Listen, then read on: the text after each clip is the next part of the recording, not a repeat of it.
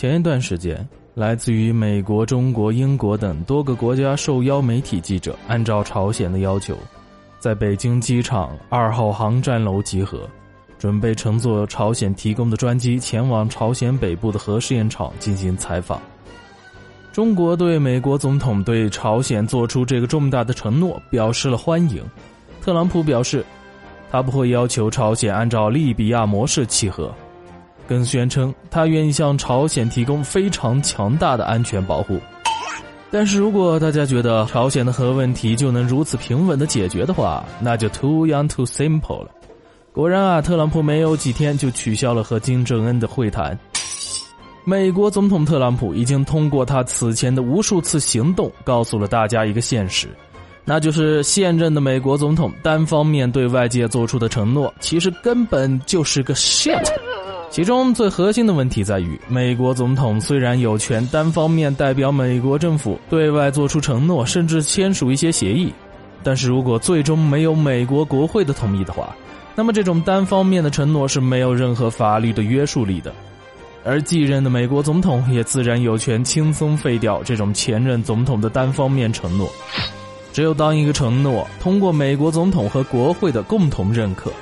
成为在国际上和美国国会内部都有法律效力的条款，这个承诺才算是真正的有含金量的。比如说，前段时间特朗普表示：“哦，我不搞中兴了。”但是美国众议院拨款委员会却全票通过了2019年的拨款修正案，阻止特朗普挽救中兴通讯，禁止美国商务部就制裁中兴的问题继续进行谈判，禁止中兴获取美国公司的产品。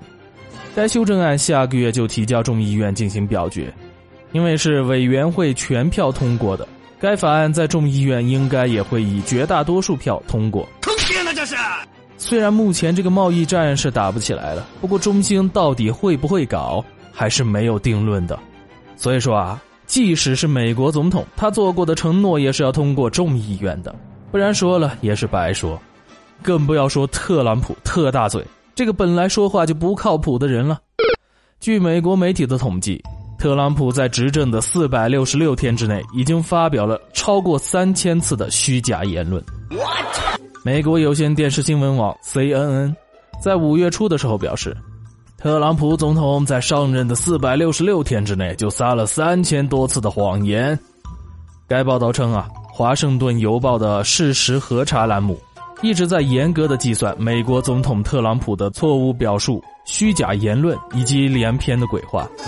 四月二十九号的时候，在密歇根的一次集会之上，特朗普再一次达到了一个里程碑式的跨越，就是在执政的四百六十六天之内发表了三千多次的虚假或者误导性言论。这意味着啊，特朗普平均每天要说六点五件不真实的事情。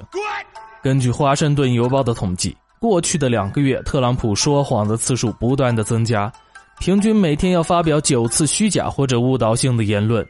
CNN 还称，问题在于特朗普特别喜欢搪塞，很难将其的言论置于背景之中。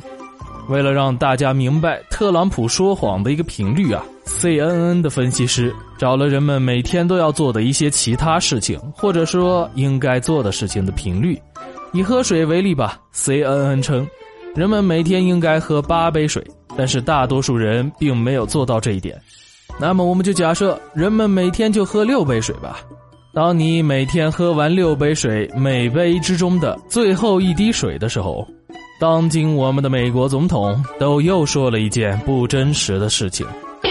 想吓死你啊！谎言总是充满了社会。我听过最大的谎言，不是男人对女人说“我真的只爱你一个，永远不出轨”，也不是女人对男人说“你是我第一个男朋友”，更不是老师对我说的“啊，我只拖堂一分钟”，而是专家说的“今年的房价肯定降”。我他妈都听了十年了，每次听到我都深信不疑，现在想想真他妈的后悔呀！生活之中啊，我们比较常听到的谎言呢，还有以下这些：父母说压岁钱替你保管；网站说我们是全免费的；电信说我们是亏损的。上市公司说，我们从不做虚假的报表。老板说，我们永远不会忘记你的贡献。老板又说，我们的公司属于所有的职员。客车司机说，我们准时出发。公司的职员说，啊，真不想干了，明天就辞职。商贩说，大亏本、大出血、大甩卖了。影视明星说，啊，我跟他只是朋友关系。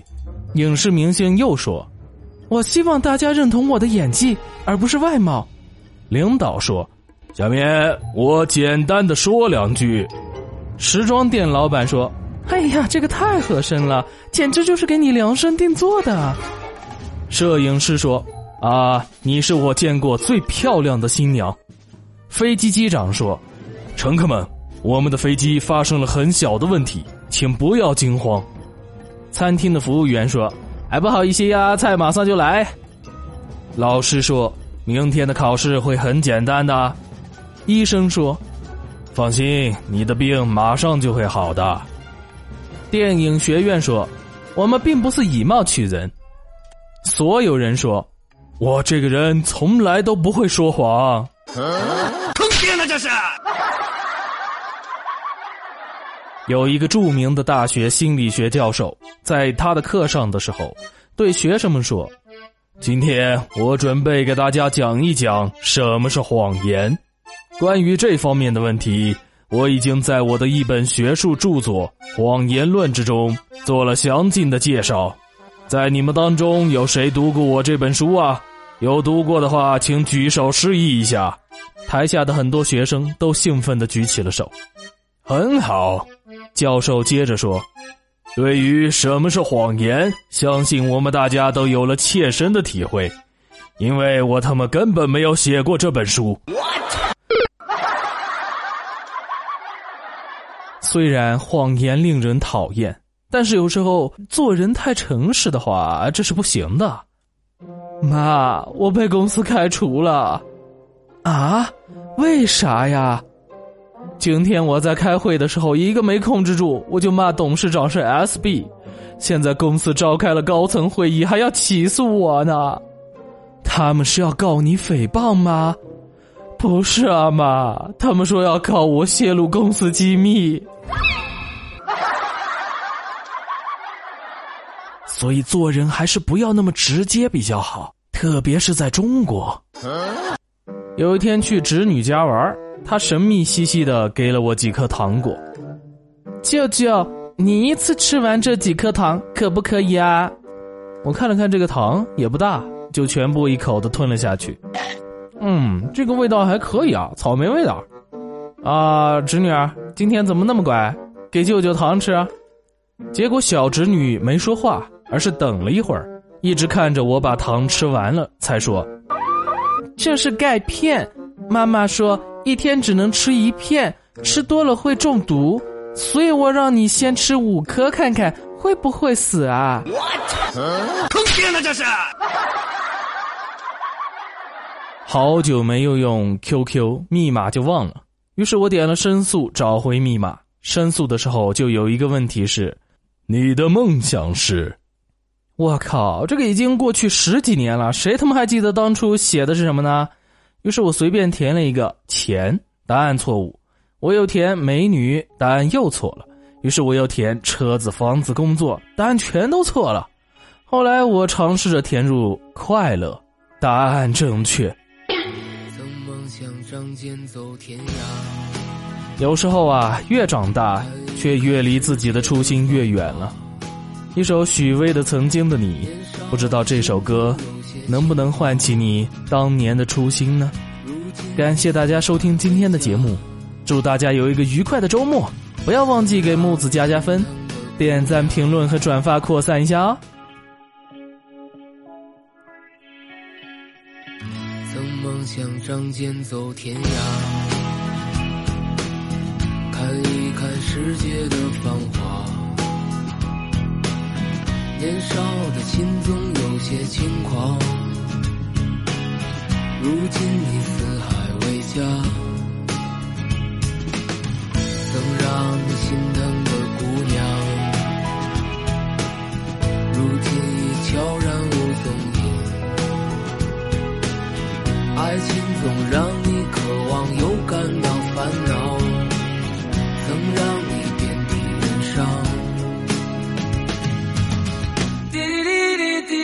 滴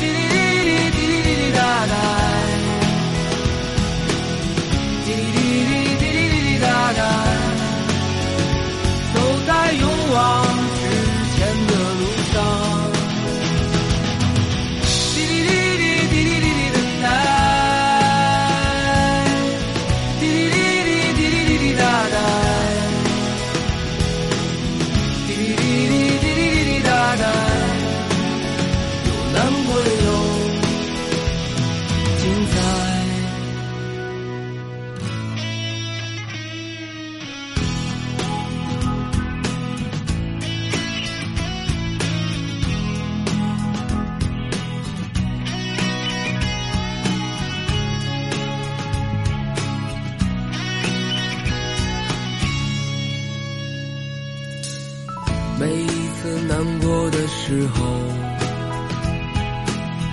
就独自看一看大海，总想起身边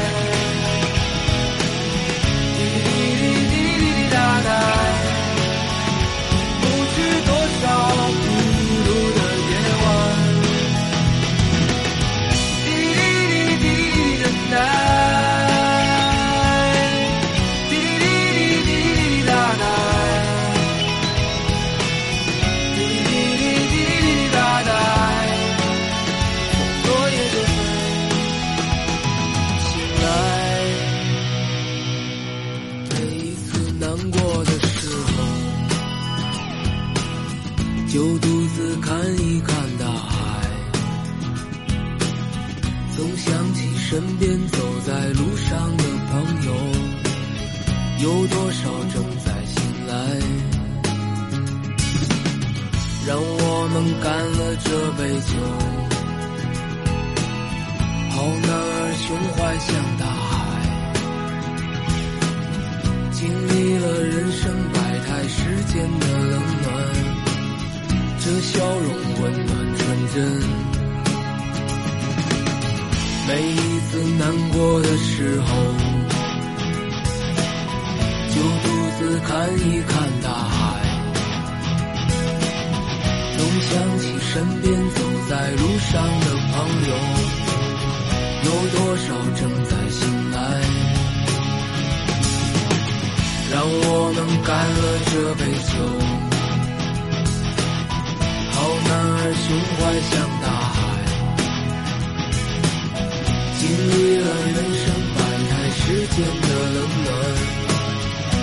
笑容